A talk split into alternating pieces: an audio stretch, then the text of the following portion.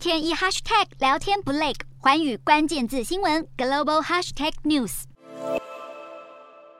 由日本导演执导的南韩电影《婴儿转运站》在坎城影展首映后，被认为是是枝裕和最棒的作品，更让饰演男主角的宋康昊成为南韩第一位坎城影帝。而这一部电影的剧情其实是受到现实世界中的弃婴议题启发。在南韩有一名李钟洛神父，他在教会外设置了弃婴保护舱，收留遭父母遗弃的婴儿。十多年来，已经拯救了超过两千名宝宝。由于许多被遗弃在路边的弃婴，最后都因为来不及救助而不幸死亡。为了及时抢救，李中洛神父才设计了新型的弃婴保护舱，让宝宝们能被快速安置。大多数获救的婴儿最终都会被好心人士领养或是送往孤儿院，但在父母们弃婴的当下，教会人员会立即与他们进行咨询，并给予援助，希望改变父母亲抛弃亲生骨肉的决定。事实上，婴儿保护舱最早起源于八百多年前的意大利，目前存在于世界许多国家。这项设施虽然拯救了成千上万的婴儿，却也引发许多争议。最主要就是担心为抛弃婴儿这件事大开方便之门。而如今，电影《婴儿转运站》大获影展好评，也让弃婴问题再次成为许多国家关注的焦点。